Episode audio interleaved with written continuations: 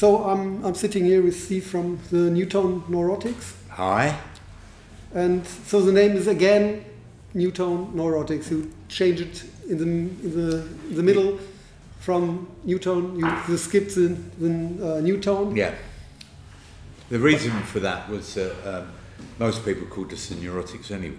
Yeah. So we decided to uh, to just shorten it to the neurotics because it would be easier.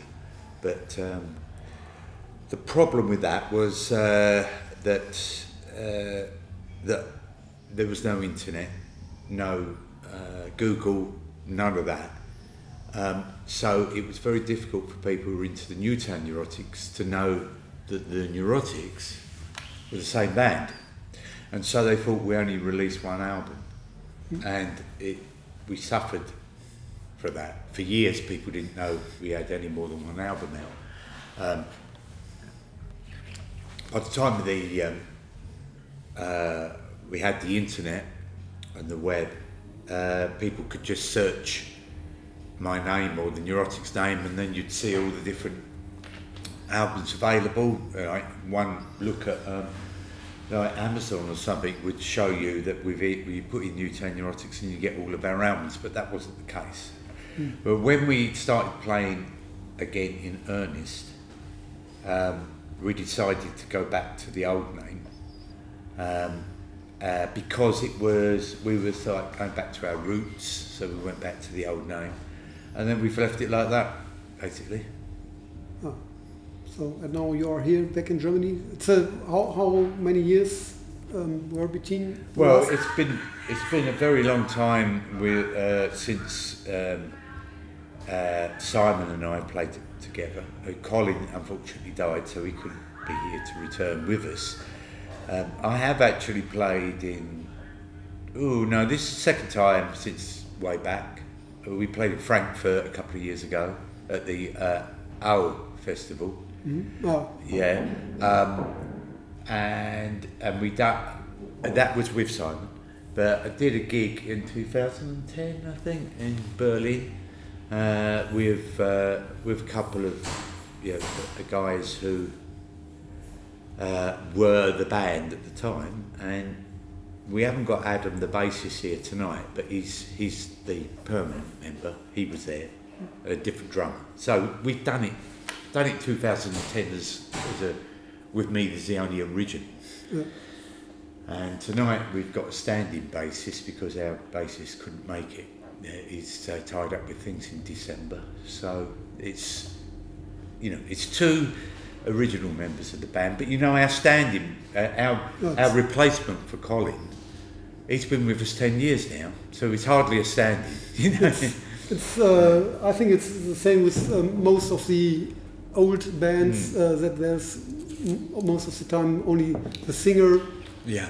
who, who stays over the time. It's, I, I think there are not many bands who, uh, who, who, play um, in the with the original members. The original members, yeah. Yes, yeah, because family and some some are dead. Some, some are dead, yep. Some can't go on, on stage because they have uh, yeah infirmed. they're too old. They're infirmed. Yeah. yeah. Um, and but you used to play in, in Eastern Germany mm-hmm. uh, long before the, the wall yeah. came down. And um, how, how did it come that you? We come over with Billy Bragg. Mm-hmm. Um, he was um, uh, he uh, had arranged to go and play a tour of East Germany with the Communards, but they had to pull out. So he asked us to do it instead. And, um, uh, and we went down really well. And so and we made friends, and so we come back, you know, quite a few occasions. To play again. Yes. And and uh, they they thought that you you are okay because you're a socialist, or why did why what was you able to play there? And well, this is. Um, this is the thing. Mm. This is an indication that things were changing before the wall come down. Yeah. To, uh, for the neurotics to play in East Germany by invitation from the party, that invitation was was put together by the uh, um, uh, more uh, younger and more liberal um, left leftist people mm. within the party, within the entertainment section. You know, the, um, what do they call it? Um, the artists, uh, something or I can't remember. Artist agency. Okay. The East German, uh, uh, that was the East German um, office that dealt with culture. The artist agency um, started to push the envelope with who they could bring over. Billy Bragg was the first one, and then Billy brought us. And, um, you know, we they knew we were coming, obviously, but Billy suggested us. It was fine. The artist agency went with it. The establishment, there's, you know, the uh, the um, security section of um, uh, of East Germany, Stasi, all of that. They were okay with it. They just thought, as long as we can keep a close eye on them, mm-hmm. it'd be fine. So we we had some Stasi people planted in the, the group, but it never got to um, a major problem. They tried to stop people jumping up and down at the front stage on occasion, but we just ignored them. But but did you um, could you play whatever you wanted, or yeah, did yeah. they say, "Oh no, it's no, not so good because it's nothing against"? Um, Didn't have to submit anything either. Okay. It was quite quite different from what had happened in the past. Yeah.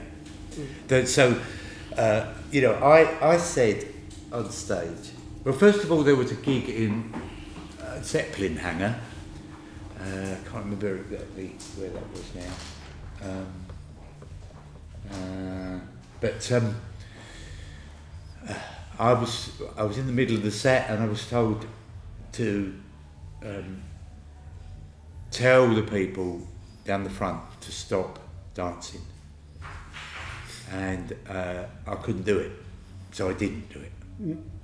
And, um, and our, our translator, uh, Jörg Walter, he had to smooth the feathers down of the Stasi you know, to, to reason with them, to calm them down. It's just people having a good time, don't worry about it, there's no problem. So it's sort of, I didn't have to worry about that, I was just playing. But I wasn't going to say, don't jump up and down, that would destroy the, um, the, the trust between us and the audience if I start talking like a Stasi official. Yeah.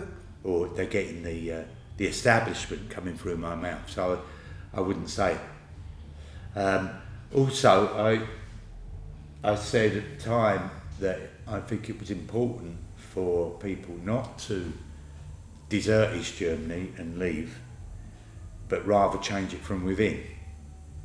That's and that's what happened in the end.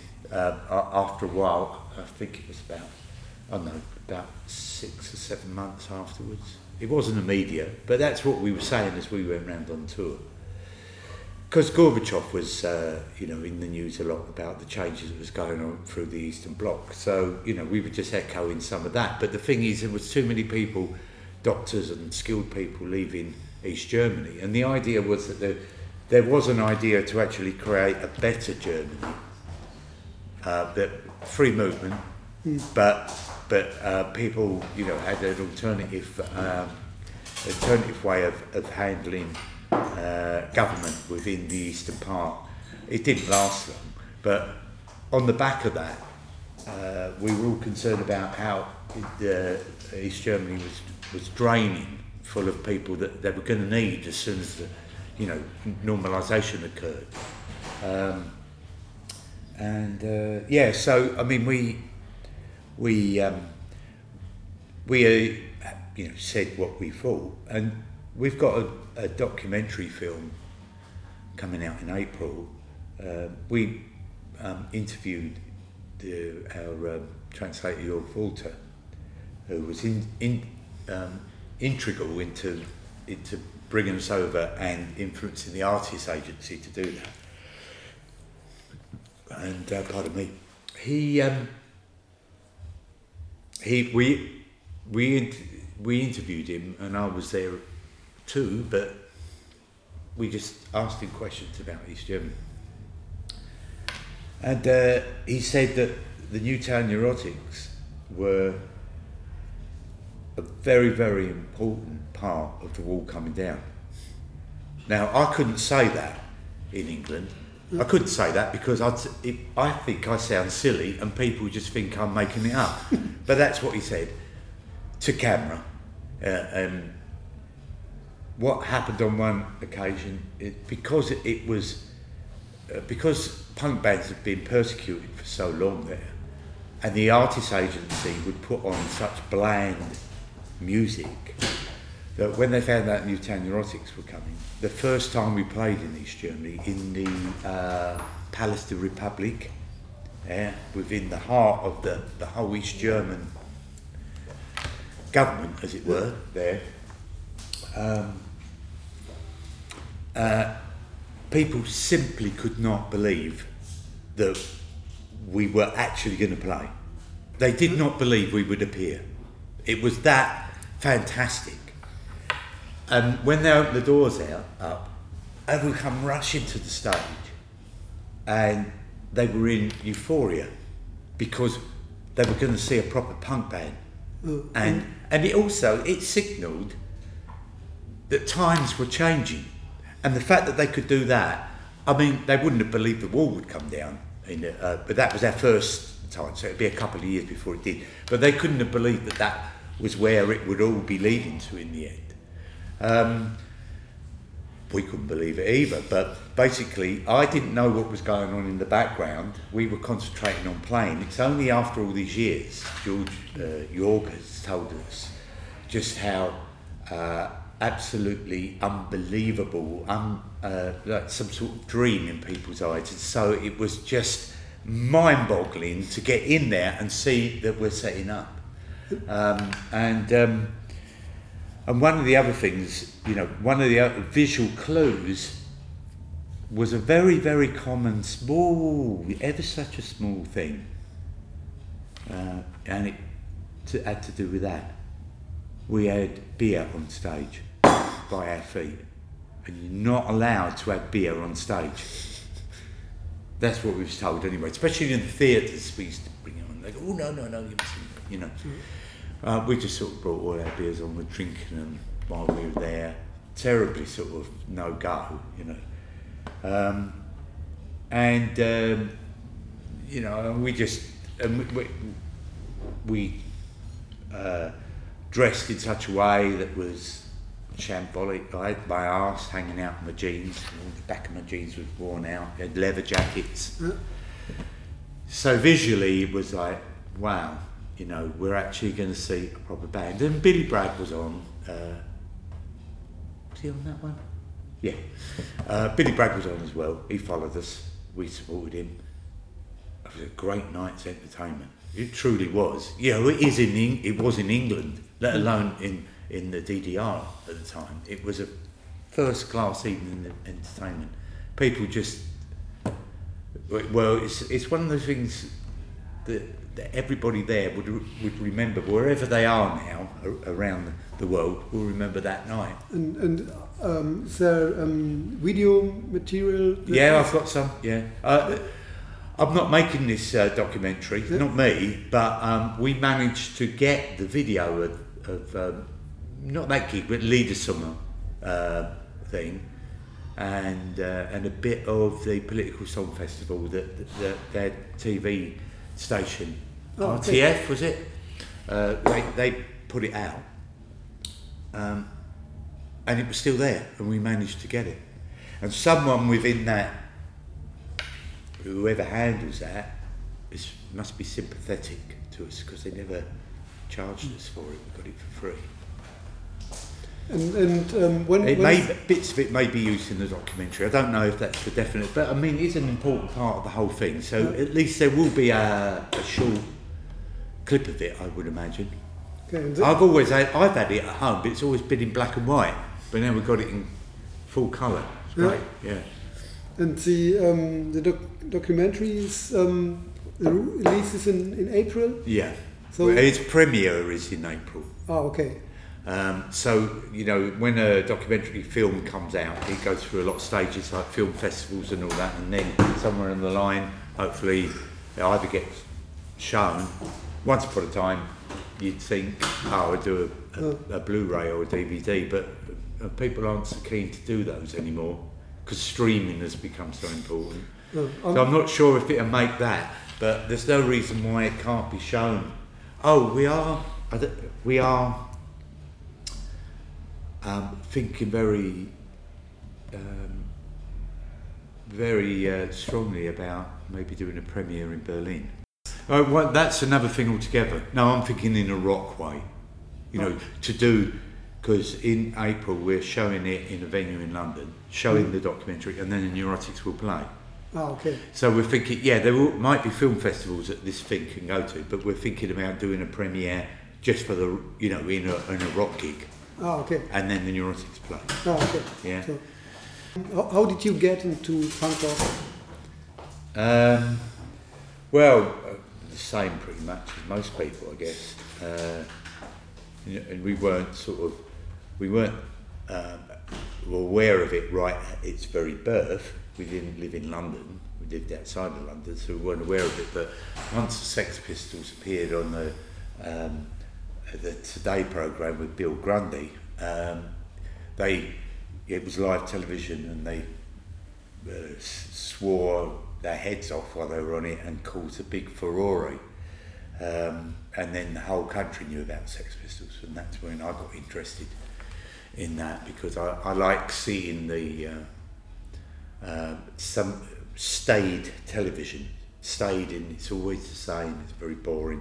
Get turned upside down with something they didn't plan for, and of course it was a very electric and raw music. So from that point on, I'm, I needed to, to uh, I needed to have a band. That was it, really. Um, and then I discovered the Ramones, and I thought they were fantastic. So, you know, um, then a punk band called the Sods uh, formed in our hometown, first punk band in our town, and I thought I've got to do it now. Everyone's shooting ahead and getting out there and doing it. So um, I asked Colin to play bass in a band with me. It was the night that the, the It's Alive album by the Ramones was recorded at the uh, Rainbow Theatre on New Year's Eve 1977-78.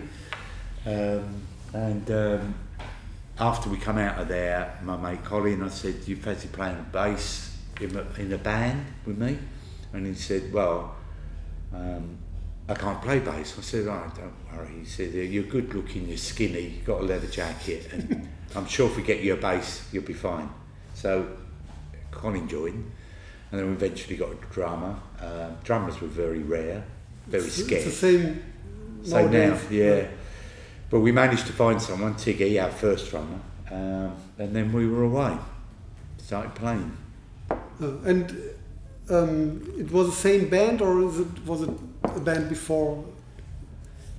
Did you start with a Newtown Neurotics? It was Newtown Neurotics, It was your first band and your and the, only band. Well, sort of. I, I did um, uh, form a band called the Indestructible Beat in the 90s. Hmm. Um, that lasted about two years. It was a big band and it was a bit difficult to manage.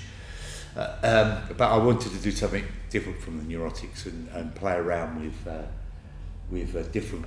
I, uh, still using a punk ethic, but you know, with, with um, African rhythms. Okay. We've done that for a while, uh, and that was really exhausting uh, because there were, it was a large band, and there were some problems with the members as well in there.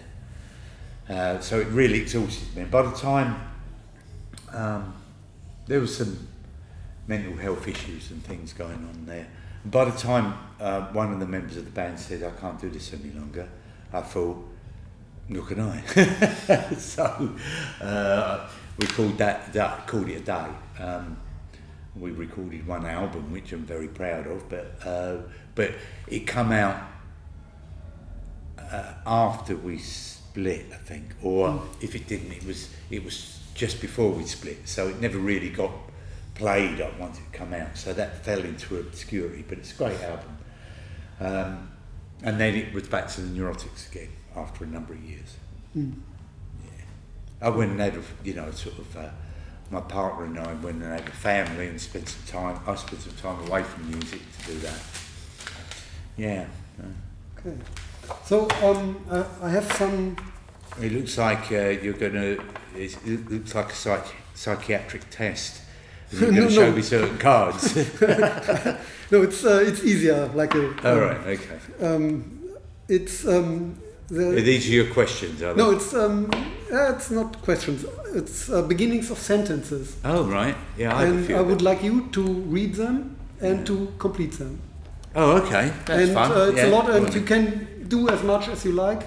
If you think it's boring, just um, you can skip uh, sentences, and um, it's up to you. Okay. And you do as, as many as you like. Oh, this one's an easy one. If I had a time machine, I would travel back to Liverpool in the 60s and watch the first Beatles gig in the Cavern. Okay, that's easy. If I would be a box champion, what is that? A box champion? Yeah, boxing champion. Yes. My what's that? A ring walk ring walk anthem. Oh, the music right, when you walk, played, walk round. Yes, yeah. when, when the box. Um, um, it would be. That's a hard one. Uh, I could think uh, there is something that I quite. I tell you what, it's. Um, I could answer this in one way. Um, first gig I ever played with the Neurotics, right? Um, just I was so scared that I felt I was going to just pass out. And we were just about to take the stage. And I felt so insecure. Uh, and just before we took the stage, Patty, they put Patti Smith on with the Springsteen uh, song "Because the Night," mm. and it was so powerful that it backed me up and made me feel I'm going to oh. do this. So that is sort of that might like be that. a good good one. Yes. Yeah, yeah, yeah. yeah. Um, if I was a drug, I would be um, consumed.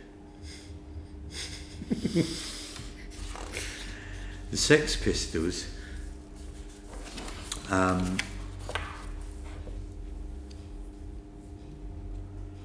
were the beginning of the end. The offspring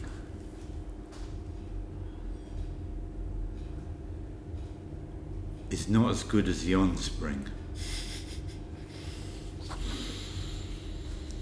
My hometown is Harlow, and the best place to be there is in my house.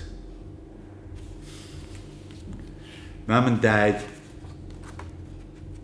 both dead. Both dead. Oh. Yeah.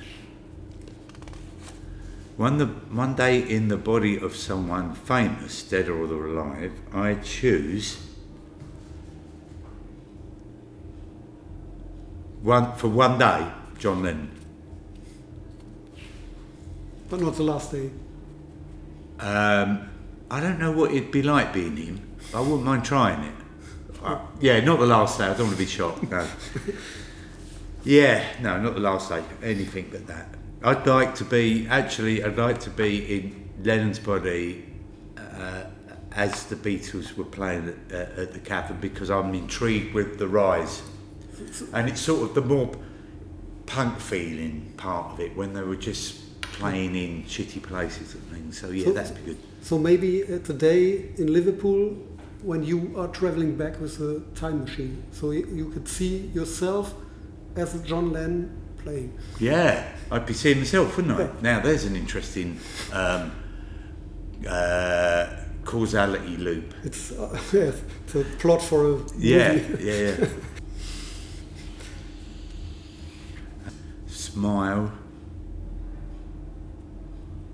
Yoko Ono. Hmm? This is this is Yoko Ono cards, oh. but it's part of a alt uh, art uh, in the Fluxus her movement it's called, oh. and she had cards where she they, it said breathe, smile, yeah. yeah. The most overrated punk band is the Clash. They are a great punk band. I'm not saying they're no good. They're great, but it's a little bit too much. They've been uh, canonised as rock gods, yeah. um, and actually, when they formed, that was the last thing that people wanted, not rock gods. These were people you could connect with, who you could meet in the club and talk to. So that clash, I love. But this, um, you know, hear the radio on, and you've got uh, things like uh, "Should I Stay or Should I Go?" or um, uh, "London Calling." That's not them for me. Mm. Yeah. Did, did you ever play with them? Uh, no. No. Uh, when I saw the Clash in the early days, I didn't have the band then, mm. um, and oh. Um, we never got. We never. I met Joe Strummer, I didn't have a band then. Otherwise, I would have said, "Here, listen to this, Joe." You know. But uh, yeah, never got to do that, unfortunately. Acoustic punk. Uh, well, I was rather partial to Patrick Fitzgerald. Do you remember him? Mm. Safety pin stuck in my heart. Mm-hmm. Very early days of uh, punk. He was uh, he was really good, and I've been known to do an, acoustic gig or two, so that's what that comes to mind. Yeah. Right. Feminism is normalism. Feminism is uh, um, is equality to me, and um, quite simply, treat anyone and everyone as how you would like to be treated. Simple, really. DIY or have it done to you. Good. The best way to fight right wing. The best way to fight right wing is to use every way to fight the right wing, but also um, to be an example of the best in people. If they insist on um, presenting the worst in people, then we need to present the best. Mm. One, two, three, four. Um, the Ramones are very dear to me. And in fact, I have a uh, I have an exhibit in the Ramones Museum in Berlin. Mm-hmm. It's a little. Uh, we accept you, Gabba Gabba. Hey, yeah. Gabba Gabba. We accept you, one of us. We, we uh, Joe Ramone had a big banner. We've got yeah. little, little ones. They were given to us at the uh, Rainbow on the uh, It's Alive recording in the mm. Rainbow Theatre when I asked Colin to film them. So, you know, it goes back a long way. And I've lent them to the museum um, for them to display on a sort of uh, semi-permanent loan. Mm. And it's got a bit about the neurotics in there, so yeah. So you also have a, yeah, a I've got my, button. Got my, yeah, my button. And, and um, I've, after that, I, have got a special remote thing for you. Oh, right, yeah. Um, listen to punk rockers radio because it may well change your life. Uh, uh, right. My current self advises my 10 years later self to relax and enjoy the moment more. Mm. That's great. That's a true one. Uh, on For I Love Most. On tour. On tour. On tour. Oh, yeah. On tour, I love most meeting people and and uh, spending time um, conversing with people who. Um, well, help me to enrich myself, basically, and that's what, what you do with people. But it's, it's sharing your common, um, uh, your common loves and your differences, and and both uh, uh, parties in that and it gets enriched by the meeting of it. And that's what music is so special about. It draws people together and then they talk about what the music means to them. And uh, we can talk about how, how much we enjoyed playing. Um, and if they when I, we come round again it's really good to see people who we played who, uh, who come to see us play years back and to see they're still alive and, and that so that's the, I mean I love the playing too, but of course um, on tour the other thing is is if if you play a, a series of gigs in a row, then you start relaxing right into the whole thing. You know, all of a sudden it, it starts becoming very easy to do, and the performance improves. So there's that. There's that element too. Uh, a free mind is worth paying for. No, a free mind is not worth paying for. Make of that what you will. My favourite food is, I think it, my favourite food are curries. Is it? My favourite food is curries. It's curry. Is curry. Is curry. Is curry. my favourite food. So, thanks, I, my English is not too good. Um, my favourite food is curry. Yeah. I like hot food, like chili. My strength is. Ooh. Um,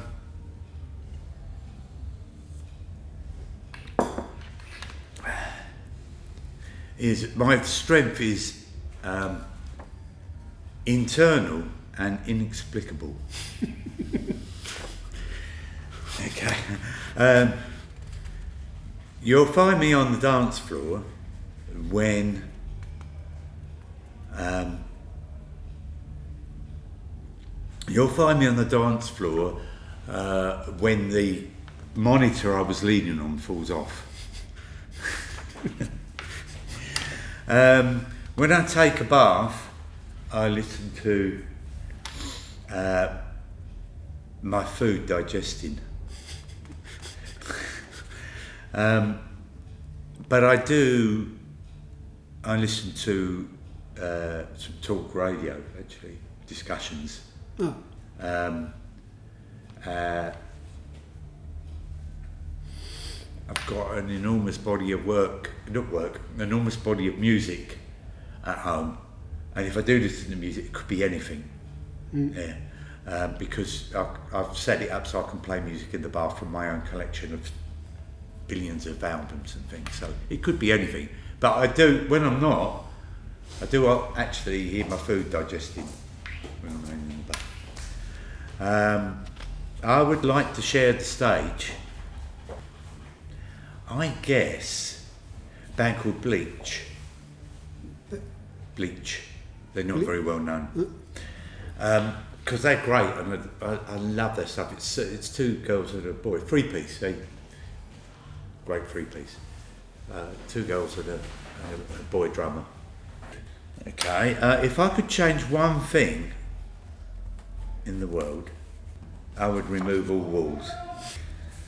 A really good beer, a really good beer is a beer enjoyed.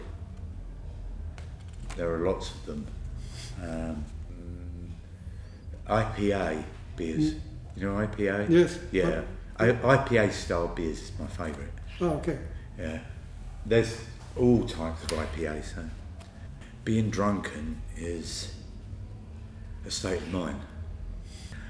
I am not good in spellings. spelling. I'm not good in spelling. Uh, I'm dyslexic, so that's what I'm not good with. I am good with words, but I'm not good at spelling words. Yeah. I look like a child, and my handwriting's shit. Yeah. Um, the last time I did something for the first time, mm, I'm sure I have recently. Pardon me. Um,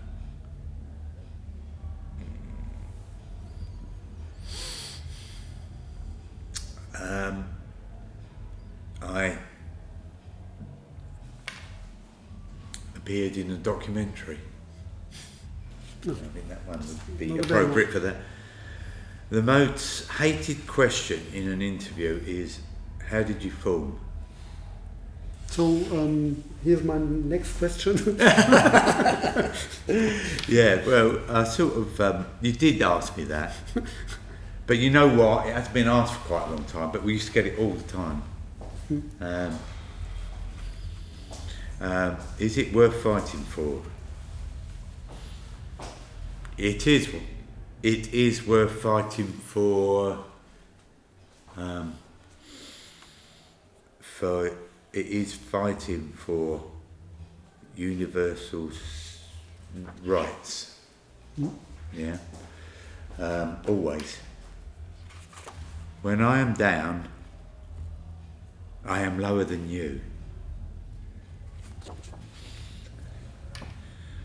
On tour, I hate most.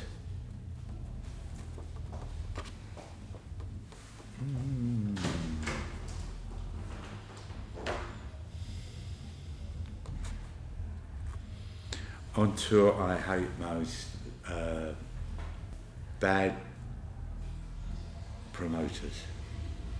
The worst place to wake up after a hangover is in a, is a house you don't recognise. If I could be a kid again, I would. I would form, a band earlier. Hmm. So you were a kid when, when you formed it? No, I wasn't. No, I was twenty three. Oh, okay. Could have done it earlier than that. Um, I'm still looking. Uh, I'm still looking for the answer to the question: How does a liquid crystal watch show numbers on the screen? Your digital watches they seem to hover over the the background. I don't know how that works, and no one's ever explained it to me. I mean, the thing is, I found out the other day that there are actually so many things I don't know how how they work. Most of us don't. We don't think about it. But some things are so astronomically um, difficult and alien to our to our everyday life, even though we use them all the time, that it's quite frightening to think that you live in a world You don't that you accept but don't understand most of the time. You know, so that's yeah, it's a bit a bit frightening that. Being in the studio is uh, a privilege. I think it's quite Yes, fun. but, but we should, should do um, the remote thing. What's a remote thing? Oh Uh, yes, ah, yes, of course. You've, It's, yeah. it's a project um, I started some years ago. All right. I'm, I'm collecting uh, musicians reading the lyrics of the Ramones. okay. And um, I have So what have you got for me then? Hmm? What have you got for me? Uh, there are 30 lyrics here, and you can choose one and uh, read it for me. Just the title. No, um, here are the Oh, they're Are all the- in there, are they? Yes, yes. And you choose one, and, Uh, and yeah. maybe uh, I hope, hopefully, your favorite is on the list. Oh, definitely. My name is Steve Drewett of uh, Newtown Neurotics, and I am reading the lyrics to Judy is a Punk by the Ramones. Ju- uh, J- Jackie is a punk, Judy is a runt. They both went down to Berlin, joined the Ice Capades. And oh, I don't know why. Oh, I don't know why. Perhaps they'll die. Oh, yeah. Oh, yeah. Oh, yeah. Oh, yeah. Second verse, same as the verse. First, Jackie is a punk, Judy is a runt. They both went down to Berlin and joined the Ice Capades. And oh, I don't know why. Oh, I don't know why. Perhaps they'll die. Oh, yeah. Oh, yeah. Perhaps they'll die. Uh, third verse, different from the first. Jackie is a punk, Judy is a runt. They both went down to Frisco, joined the SLA. And oh, I don't know why. Oh, I don't know why. Perhaps they'll die. Oh, yeah. Perhaps they'll die. Oh, yeah. Perhaps they'll die. Oh, yeah. Thank you. So the, the project is called uh, Remoetry. Remoetry. Remoetry, and uh, that's my present for you. It's Oh, a thank you. bottle opener. You are now A bottle opener, just what I need. I was uh, struggling earlier. So- Remote, remoetry. Yeah, I like it. I remoetry.net. dot net. Oh, okay. Yeah, I remember that. Yeah. Thank you so far. I Okay. hope you enjoyed it. Yeah, and you. Enjoy yourself. Thank you. Right, I'll take it down.